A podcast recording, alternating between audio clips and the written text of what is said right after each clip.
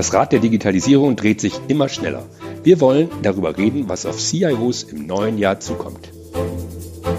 Hallo liebe Zuhörerinnen und Zuhörer, herzlich willkommen zu unserem Podcast IDG Tech Talk. Wir wollen uns heute über die Perspektiven von CIOs und IT-Managern im neuen Jahr unterhalten. Und unser Gast in diesem Podcast ist Pascal Matzke.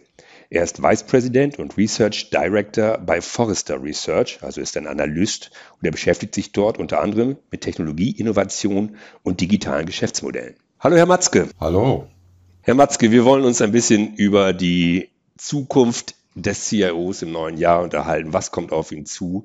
Äh, es geht um verschiedene Aspekte. Wir wollen uns ein bisschen mit der Rolle des CIO im Unternehmen beschäftigen, mit den organisatorischen Herausforderungen und eben auch mit den technischen Themen, die auf ihn zukommen. Äh, fangen wir doch mal gleich direkt an. Der CIO hat ja so ein bisschen Konkurrenz bekommen, ne? hat den Chief Digital Officer an die Seite gestellt bekommen. In manchen Unternehmen ist er Chief Technology Officer in einer neuen Rolle. Ähm, können Sie mal ein bisschen beschreiben, was da gerade passiert? Ja, ich glaube, dass die äh, Verfügbarkeit von neuen Technologien auf allen Ebenen des Business einfach immer mehr auch das Interesse der Businessabteilungen an Technologie und Technologieinvestments gefördert hat und insoweit natürlich ein Chief Digital Officer oder ein Chief Technology Officer in den Fokus rückt, in dem Maße, wie Themen produktorientierte Technologien, also Connected Devices, etwa im Manufacturing-Bereich oder auch das ganze Thema Anywhere Work immer mehr in den Fokus rücken. Ähm, aber der CIO hat durchaus auch an Gewicht gewonnen. Also auch wenn es diese neuen Rollen gibt, den Chief Digital Officer, den Chief Data Officer, den Chief Innovation Officer und Technology Officer, so sehe ich doch gleichzeitig, dass der CIO auch in seiner Funktion äh, in den letzten Monaten, nicht zuletzt auch aufgrund der Pandemie, äh, an, an Gewicht, an Aufgaben auch gewonnen hat. Der entscheidende Punkt ist, dass diese verschiedenen Rollen nicht in Konkurrenz zueinander stehen dürfen. Und leider ist es so, ich habe das bei einigen Unternehmen schon beobachtet, dass wenn ein Chief Digital Officer implementiert wird, dass das oft auch so ein bisschen, ja, äh, ein, ein, eine Funktion ist, die ohne wirkliche Execution-Vollmacht sozusagen kommt. Soll heißen, das ist oft ein Evangelist, also jemand, der sozusagen eine neue Idee im Unternehmen und nach außen vertreten soll aber nicht wirklich die organisatorische Power hat, um auch wirklich die grundlegenden Veränderungen voranzutreiben. Also wir, wir sehen das etwa in dem Bereich Manufacturing, wo auch Chief Technology Officer jetzt anfangen, äh, über Industrie 4.0 und Connected Devices äh, gewisse Dinge zu implementieren aber das dann auch, sage ich mal, in einem sehr abgegrenzten Rahmen tun. Also da wird dann oft sozusagen die Konnektivität des Devices in den Vordergrund gestellt, aber wie kann ich sozusagen die Benutzung dieses Devices auch im Kontext von Employee Experience oder Customer Experience weiterentwickeln? Das ist dann oft nicht das Mandat des Chief Digital Officers. Und da braucht es dann den CIO auch als Chief Innovation Officer, um diese Anbindung zwischen den neuen digitalen Produkten, den neuen digitalen Vertriebswegen und den Kernprozessen voranzutreiben. Denn das ist nach wie vor die große Krux ist, dass wir zu silohaft in den Kernprozessen aufgestellt sind. Die Digitalisierung ist überall, aber die Kernprozesse müssen sich ja mit verändern. Und das ist, glaube ich, die Thematik, wo ein CIO heute sehr viel stärker auch im Fokus sein muss und sein wird, in Zusammenarbeit mit den Chief Digital Officern und den Chief Technology Officern, um hier wirklich auch eine Ende-zu-Ende-Erfahrung für Kunden und für Mitarbeiter zu generieren. Also es kann nicht sein, dass wir hier sozusagen in permanenter interner Konkurrenz zueinander stehen, sondern wir müssen Digitalisierung als gemeinsame Aufgabe begreifen. Vielleicht können wir den, den Blick in dem Zusammenhang mal kurz auf das Board in den Unternehmen werfen. Ja? Wir haben Vorstände. Ähm, die Frage ist ja, wir brauchen Digitalisierung als einen Prozess, der das gesamte Unternehmen durchzieht letztendlich. Ja? Wirklich von den Prozessen bis hin zu den Endprodukten und Services. Ist das Ihrer Einschätzung nach in den Vorständen verstanden, angekommen worden? Und wenn ja, wie wird das jetzt exekutiert? Ist es jetzt der Chief Digital Officer, der diese digitale Strategie treibt? Ist es doch der CIO oder sind es die Vorstände selbst, die in ihren Bereichen sagen, wir müssen die und die Weichen stellen? Ja, das, da muss ich Ihnen leider die klassische Analystenantwort geben. Es hängt davon ab. It depends. Äh, und es gibt einige Unternehmen, ich sehe das jetzt in der Automobilindustrie, wo ja auch durch ein verändertes Kundenverhalten eine völlig neue Produktorientierung vorangetrieben wird, wo dieser Ende-zu-Ende-Blickwinkel auch durch die Vorstände, oft durch den CEO selbst mit vorangetrieben wird. Ich sehe das auch im Bereich Manufacturing. Siemens ist ein gutes Beispiel, wo eine sehr viel stärkere Verzahnung zwischen Informationstechnologie, Operational Technology und Digital äh, vorangetrieben wird. Aber leider ist das die Ausnahme. Also was ich sehe, ist, dass auch ein Chief Digital Officer in vielen Fällen immer nur sehr eingeschränkte Wirkung hat, insoweit als dass es sich auf ein konkretes Produkt oder ein konkretes Angebot für Kunden bezieht. Das ist aber dann eigentlich, wenn es darum geht, auch zu definieren, wie komme ich eigentlich zu dieser Ende-zu-Ende-Blickweise? Da kommt man nicht hin, weil man einfach auch von der Metrik her auf der IT-Seite immer noch zu sehr auf, Effizienz, also Kostenreduktion fokussiert ist und aber für den Kunden ja eigentlich sehr viel wichtiger ist die Effektivität. Ich meine, warum kaufen wir alle bei Amazon ein? Nicht, weil die das schönste, shiniest, sexiest Frontend haben, sondern weil wir den Logistikprozess, einen klassischen Backoffice-Prozess als Teil der Kundenerfahrung wahrnehmen. Und genau hier ist die Problematik, dass also in den Kernprozessen nach wie vor zu sehr auf interne Metriken, auf Effizienz geschaut wird und dass ein Chief Digital Officer in seiner Rolle und Funktion eigentlich zu sehr auf die reine Frontend-Fokussierung äh, geeicht ist. Und da beißt sich die Katze in den Schwanz, weil sie einfach nicht wirklich über die Metriken die richtige Ende-zu-Ende-Fokussierung hinbekommen. Also intellektuell verstehen wir das alles, aber es geht darum, wie kann ich das organisatorisch gestalten. Und da braucht es nicht nur ein starkes Mandat von oben, sondern da braucht es auch organisatorische Veränderungen, die dann darauf hinauslaufen, dass ich eben über die Silos hinweg neue Practices implementiere, dass ich neue Metriken auch äh, gestalte, die was mit dem Kunden und mit dem Outcome zu tun haben und sich nicht nur auf die linearen Prozesseffizienzen im Backoffice fokussieren. Und das ist, glaube ich, die Kernproblematik, die wir heute mit den meisten unserer Kunden diskutieren. Wie kommen wir sozusagen über auch eine, eine Digitalisierung äh, der, der Kernprozesse dann in einen Ende-zu-Ende-Kontext. Und das hat was mit Metriken zu tun, mit Organisationsformen zu tun, mit Practices zu tun, die offener und innovationsfähiger gestaltet werden müssen. Also intellektuell verstehen das die Kunden, aber das Doing, das Umsetzen ist tatsächlich nach wie vor die große Krux, weil wir aus diesen Silo-Strukturen so schwer rauskommen und das ist etwas, was die Kunden heute äh, mehr beschäftigt als alles andere. Diese, diese Silo-Strukturen, ja, die sehen wir auch noch überall. Ähm, es wird viel darüber geredet, ja, cross-funktionale Geschichten, End-to-End-Prozesse und so weiter. Auf der gleichen Seite werden aber diese Abteilungen mit ihren Abteilungsleitern irgendwie doch nicht aufgelöst, ist mein Eindruck. Ähm, was müsste denn eigentlich passieren, damit man äh, eine neue Organisation wirklich in Fahrt bringen könnte? Auf dieser Abteilungsebene. Ja, ich glaube, es funktioniert nur darüber, dass man definiert, was ist eigentlich der Impact beim Kunden. Also ich habe ein, ein sehr schönes Beispiel aus dem Bereich Banken. Das ist auch ein klassisches Thema, das uns seit Jahren beschäftigt. Äh, wie kann ich sozusagen in dem Kontext dieser vielen verschiedenen Customer Experiences, die ich als Bank gegenüber meinen Kunden entwickeln muss, wie kann ich mein Kernbankensystem so aufstellen, dass es auch wirklich diese verschiedenen Kundenerfahrungen, diese verschiedensten Customer Journeys bedient. Und in der Vergangenheit waren es genau, wie Sie richtig sagen, die Abteilungsleiter, die sich auch dadurch definiert haben, äh, wie der Level von, von Customization im Kernsystem hat auch was ausgesagt über die Gewichtung oder die Wichtigkeit des einzelnen Businessleiters. Und ich glaube, auch hier ist wieder die Thematik, von oben herab zu sagen, nein, es geht nicht darum, für den einzelnen Geschäftsbereich oder für den einzelnen äh, Businessleiter hier sozusagen eine, eine wunderbare individuelle Entwicklung äh, zu machen, sondern es geht darum, wie kann ich über Plattformen, über Ökosysteme, über die Cloud auch Skaliereffekte schaffen, so dass wir eben nicht nur einen Customer Journey bedienen können über ein Kernbankensystem, sondern die verschiedensten Customer Journeys, die auch dann für verschiedene Abteilungen verantwortet werden, wie können wir die gemeinsam bedienen? Also die Skalierfähigkeit in den Vordergrund zu stellen. Und da ist eben im Bereich Kernbankensysteme interessant, dass sich da einige Banken inzwischen verabredet haben, nicht nur für sich in eine Plattform zu gehen, sondern sogar zwischen den verschiedensten Banken die gleichen Plattformen zu benutzen, so dass wir also auf der Basis von hochskalierfähigen, hocheffizienten Kernbankensystemen die verschiedensten Customer Journeys über verschiedenste Kundengruppen hinweg bedienen können. Also diese Einsicht auch, abzugeben an nicht nur Verantwortung, sondern Gestaltungsfähigkeit im Sinne einer größeren Skalierfähigkeit und besseren Veränderungsgeschwindigkeit, das ist die Kernthematik. Also wie kriege ich den Abteilungsleiter dahin zu verstehen, ich muss erstmal was abgeben, um dann auch in die Geschwindigkeit und die Kundenorientierung zu kommen, die ich effektiv brauche. Und da geht es nicht darum, wie komplex und wie wunderbar individuell ist das System, was ich heute verwalte, sondern wie kann ich das, was ich an Kernkompetenz in meinem System brauche, teilen, um dann auch andere Kundensysteme oder Customer Journeys entsprechend zu bedienen. Und das sind genau die harten Diskussionen, die momentan stattfinden. Aber das funktioniert nur mit einem starken Mandat von oben.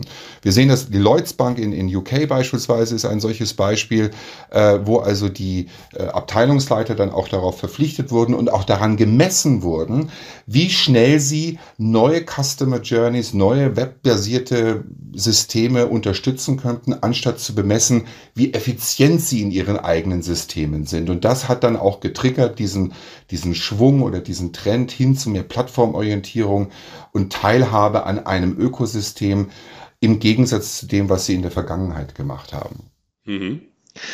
Wir kommen von ganz oben, vom Vorstand über die klassische Abteilungsleiterebene jetzt mal wirklich auf die Basis runter. Wir reden von Digitalisierung, wir reden von Data-Driven, also an jedem Arbeitsplatz datenbezogen Entscheidungen treffen. Wir reden von künstlicher Intelligenz, die auch auf Abteilungsebene letztendlich ja doch äh, entwickelt werden muss, beziehungsweise vorangetrieben werden muss. Wir reden von Low-Code-Programmierung. Wie kann ich meine individuellen Prozesse, Arbeitsprozesse beschleunigen und verbessern? Wo stehen wir dort? Wie viel Digitalisierung ist da schon auf dieser Arbeitsebene angekommen? Naja, auch das ist so ein bisschen ein zweischneidiges Schwert. Wenn Sie die Umfragen anschauen, die wir auch bei Forrester vorantreiben, dann ergibt sich ja ganz klar das Bild, dass Digitalisierung und auch Themen wie künstliche Intelligenz, Blockchain ganz oben auf der Agenda stehen.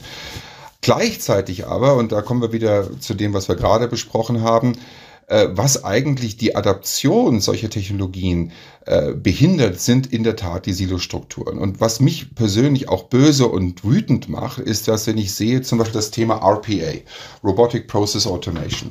Ähm, jeder der Geschäftsbereichsleiter will natürlich automatisieren, will Effizienz treiben. Aber was machen die? Die kommen hin und kaufen sich dann ihre Bots ein, um ihre Silo-Struktur noch effizienter zu machen. Und was passiert? Sie zementieren die Silo-Funktion ihrer Prozesse, anstatt die KI zu benutzen, zwischen den nachgelagerten Prozessen besser zu verknüpfen.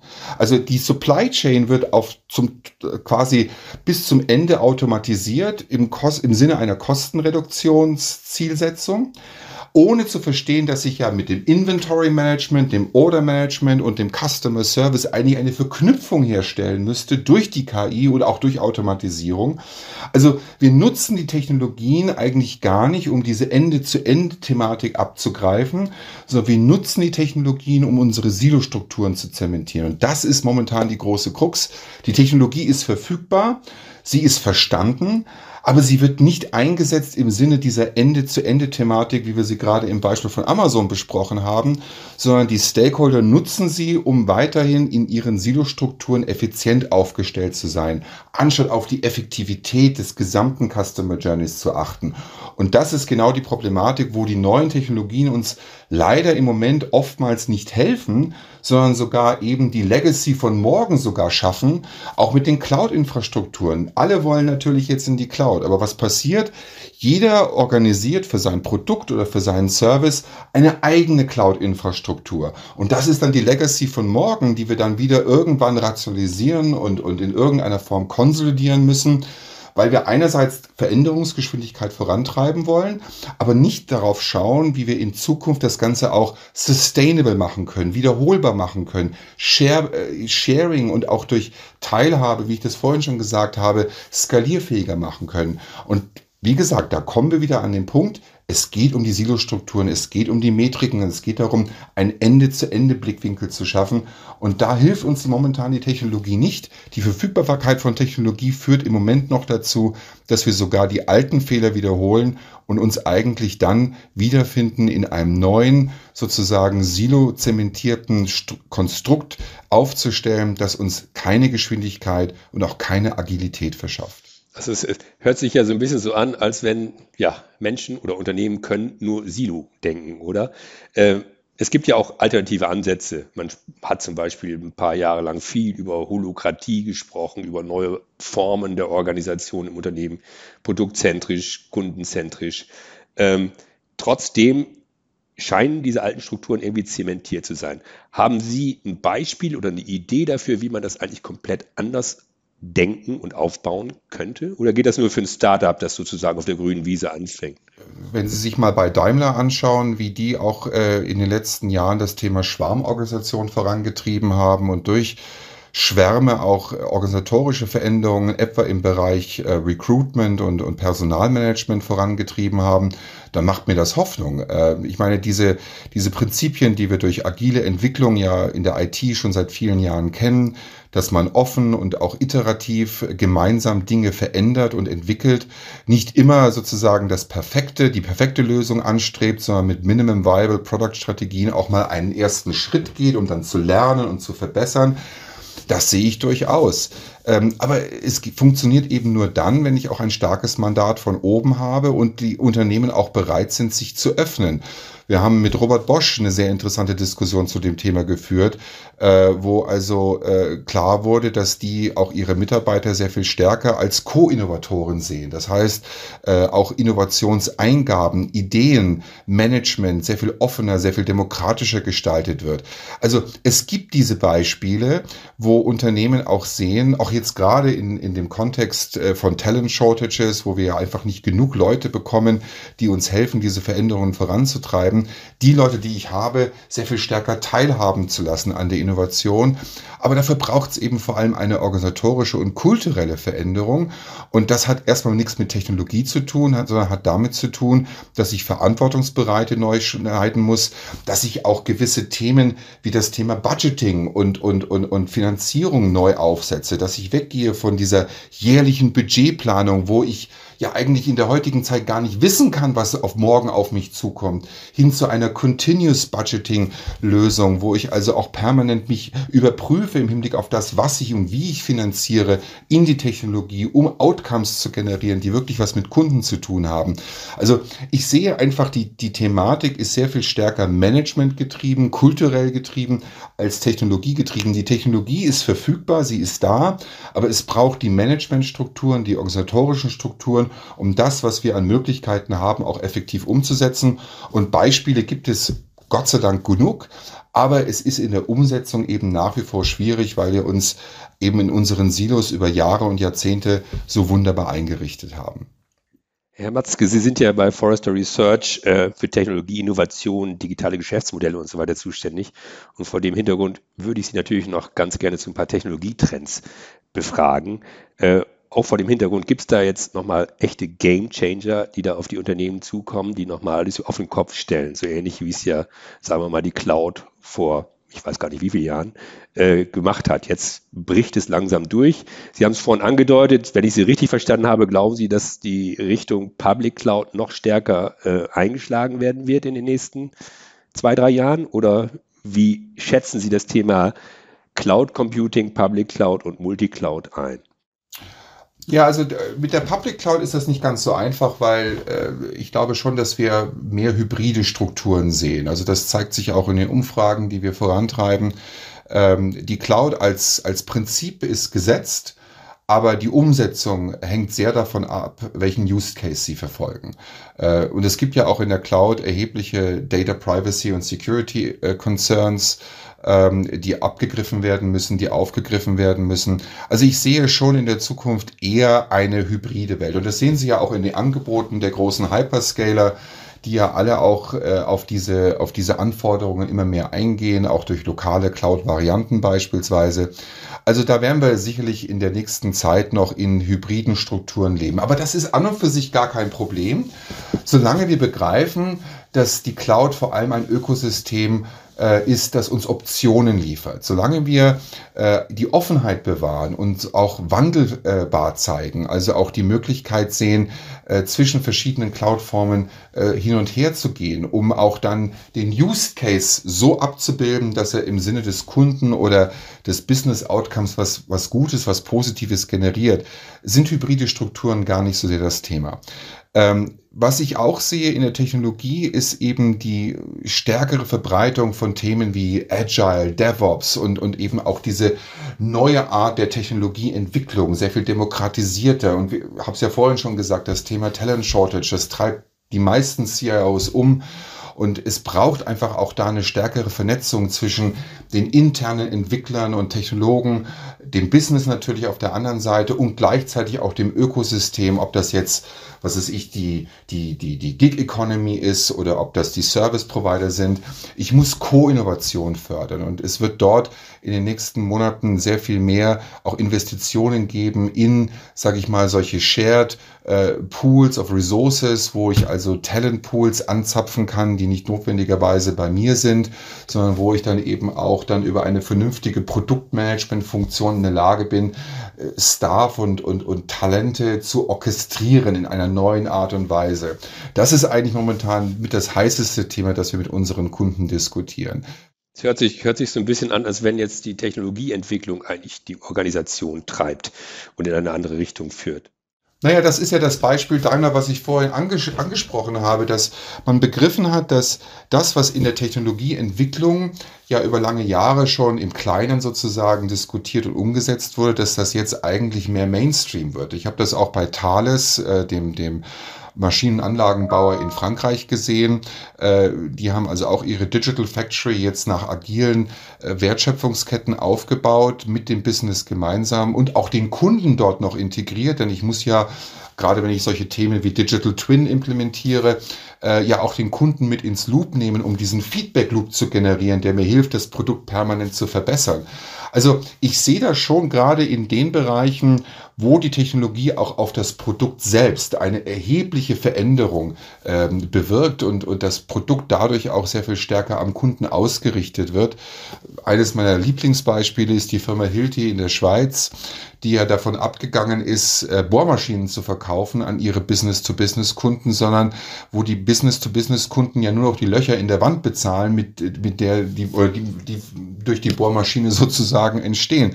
Aber jetzt überlegen Sie mal, was hat denn das für eine Implikation jetzt nicht nur auf die Technologie und das Technologiemanagement, sondern auch die Organisation, das Billing, äh, wie kann ich meine Abrechnungsmechanismen neu gestalten. Also all das, was sozusagen nachgelagert ist, dieser technologiegetriebenen Veränderung, wird dann eben auch in diesen agilen und offenen Practices sozusagen nachvollzogen und aufgesetzt um dann auch eine Nachhaltigkeit in dieser neuen Kundenorientierung zu gestalten. Und das ist das, was also dann am Ende des Tages zu diesen Co-Innovations- und plattformorientierten Geschäftsmodellen führt und wo ich eben dann auch sehe, dass die Silostrukturen am Ende des Tages wirklich geschliffen werden, weil nur so funktioniert's. Aber die Technologien, die dahinter stecken, sind natürlich die Cloud, ist die KI. Das sind auch Themen wie Digital Twin, habe ich ja schon genannt, oder auch Blockchain. Aber überlegen Sie mal, das sind ja alles Technologien, die am besten funktionieren, wenn wir sie im Ökosystem betreiben. Und wenn wir auch gerade bei Blockchain begreifen, dass es ja nicht um eine Technologie geht, sondern es geht um eine Chain, also um eine Kette, um eine Wertschöpfungskette von Technologien. Und die können wir nur dann effektiv einsetzen, wenn wir auch in dem Kontext unseres Ökosystems gemeinsame Entscheidungsmetriken und Determinanten haben, die uns helfen, das richtig zu bemessen. Deswegen, ja, wir sehen ja auch, dass die Investitionen in Technologien gewaltig nach oben gehen, auch durch Dinge wie, was ist ich, Remote Working beispielsweise. Aber entscheidend ist am Ende des Tages, dass wir diese Investitionen eben auch nutzen, um eben wegzukommen von dieser, wie ich es ja vorhin schon gesagt habe, reine Kostenfokussierung der IT hin zu der Outcome-Fokussierung rund um das Thema Effektivität. Und da spielen diese Technologien, die wir genannt haben, eine ganz wesentliche Rolle. Aber sie müssen halt richtig eingesetzt werden. Herr Matzke, lassen Sie uns zum Schluss unseres Gesprächs noch einen kleinen Ausblick auf ein Thema werfen, was uns, glaube ich, die letzten zwei Jahre ganz massiv beschäftigt hat. Die Arbeitswelt. Wir reden ganz viel über hybride Arbeitswelten und ich glaube, alle, die darüber reden, meinen was Unterschiedliches und reden so ein bisschen aneinander vorbei. Äh, haben Sie bei Forrester Research so eine Art Vision, wie Arbeiten in Zukunft aussehen wird, worauf wir uns da einstellen können? Auch vielleicht beschleunigt durch die Erfahrung, die wir in den letzten zwei Jahren gemacht naja, hat. ich glaube, da sehen wir schon auch einige ganz konkrete Beispiele, äh, an denen man das festmachen kann. Also wir werden mit Sicherheit in den nächsten Jahren, auch wenn wir aus dieser Pandemie irgendwann rauskommen, ähm, in, in der Mehrzahl wirklich hybride Arbeitslandschaften sehen, wo wir zwischen Homeoffice, äh, dem Office unseres Arbeitgebers und vielleicht auch dem Office beim Kunden, wo wir Co-Innovation gemeinsam vorantreiben, äh, permanent hin und her wechseln werden. Ähm, entscheidend ist auch hier, welche Zielvorgaben gibt das Unternehmen? Und da ist Siemens ja einen, einen großen Schritt vorangegangen. Äh, das haben wir auch in unserem Research so entsprechend abgebildet, ähm, zu sagen, wir wollen weg von dem Stechuhrprinzip, äh, wo du also von 9 Uhr in der Früh bis 17 Uhr abends im Büro sitzen musst, hin zu einem outcome-basierten Prinzip. Das heißt, wir messen eigentlich nicht mehr die Arbeitszeit, die du im Büro verbringst, sondern das, was du an Leistung oder an Ergebnissen produzierst. Und da sind wir wieder bei unserem Lieblingsthema, was wir ja jetzt schon die ganze Zeit auch diskutiert haben. Es geht um die Metriken. Was ist es denn eigentlich, was ich hinterher bemesse? Und dann ist die Frage, welche Tools und Technologien muss ich dafür bereitstellen, um dann den Mitarbeiter in seinem Kontext auch richtig produktiv zu machen. Und das sieht dann eben für einen Customer Service Representative ganz anders aus als für einen Accountant oder für einen äh, Bilanzmann in, im Unternehmen. Und deswegen werden diese Szenarien auch sehr viel stärker getrieben durch die Employee Experience, durch den Employee Journey sozusagen. Das, was wir analog ja auch schon beim Customer Journey besprochen haben, wird für die Arbeitswelt immer wichtiger. Ich muss begreifen, in welchem Kontext kann ein Mitarbeiter am besten produktiv sein und was ist dann die Technologieausstattung, was ist dann aber auch die Arbeitsweise, der Modus operandi sozusagen, unter dem ich diesen Mitarbeiter am effektivsten äh, unterstützen kann. Und da werden sich dann auch die Mischformen wieder ergeben, dass es für gewisse Themen eben wieder hybride Cloud-Strukturen gibt, für andere sind es Public Cloud-Strukturen. Es wird Data Lakes geben, die also auch sehr viel stärker diese Business Insights in die verschiedenen Employee Journeys hineinspielen werden. Es wird sehr viel mehr Dashboards geben, die uns helfen zu verstehen, wo stehe ich am Ende des Tages auch im Hinblick auf das persönliche Ergebnis, das ich erzielen muss. Also da verändert sich einiges, aber auch hier die Krux oder der Ausgangspunkt wird immer sein müssen, zu verstehen, was messe ich am Ende des Tages und welche Metrik ist die richtige, um dann auch festzustellen, welche Arbeitsausstattung oder welche Technologieausstattung ist die richtige und welches Arbeitsmodell ist das richtige, um den Mitarbeiter effektiv äh, zu unterstützen. Und dass die Mitarbeiter selbst ja auch inzwischen ein bisschen Geschmack gefunden haben an diesen neuen Mischformen, das dürfen wir ja auch nicht wegdiskutieren. Das heißt, das Anforderungsprofil ändert sich. Ähm, es ist auch sehr viel stärker jetzt mit äh, in den Bezug zu nehmen, dass wir ja nicht nur von zu Hause aus arbeiten, sondern dass wir auch mit neuen Technologien arbeiten, dass uns der Zugriff auf gewisse Daten oder auch auf gewisse Applikationen sehr viel leichter gemacht werden muss. Also wenn ich bei, was weiß ich, als, als Online-Shopper eine gewisse Erfahrung habe, dann möchte ich natürlich auch reproduziert haben für mein internes SAP-System und das heißt, die User Experience als ein wesentlicher Faktor äh, auch zur Gestaltung von Arbeitswelten wird sehr viel wichtiger sein. Und äh, das ist ja auch das, was wir dann, wie wir es ja vorhin schon besprochen haben, wenn es darum geht, diese Kernprozesse aufzulösen, mit betrachten müssen, äh, wenn wir diese Prozesse neu designen und neu aufstellen. Vielen Dank, Pascal Matzke. Wir haben es gehört, liebe Zuhörerinnen und Zuhörer. 2022 dürfte das Jahr werden, in dem sich CIOs an die ganz großen Aufgaben herantrauen müssen, insbesondere an die abteilungsübergreifende Digitalisierung der Kernprozesse hin zum Kunden und auch hin zum Mitarbeiter. Ich bedanke mich, dass Sie dabei gewesen sind und wenn Ihnen unser Podcast gefallen hat, dann zögern Sie nicht, ihn zu abonnieren. Ansonsten freuen wir uns natürlich über Ihr Feedback, gerne per E-Mail an podcast.idg.de. Herzlichen Dank und Tschüss.